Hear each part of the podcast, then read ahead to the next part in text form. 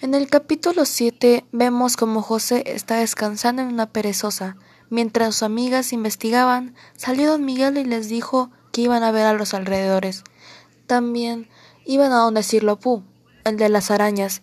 José se encontró confundido y junto a sus amigas siguieron a don Miguel, donde de pasar los campos de polvo muerto encontraron intempestivamente con una casita blanca de adobe.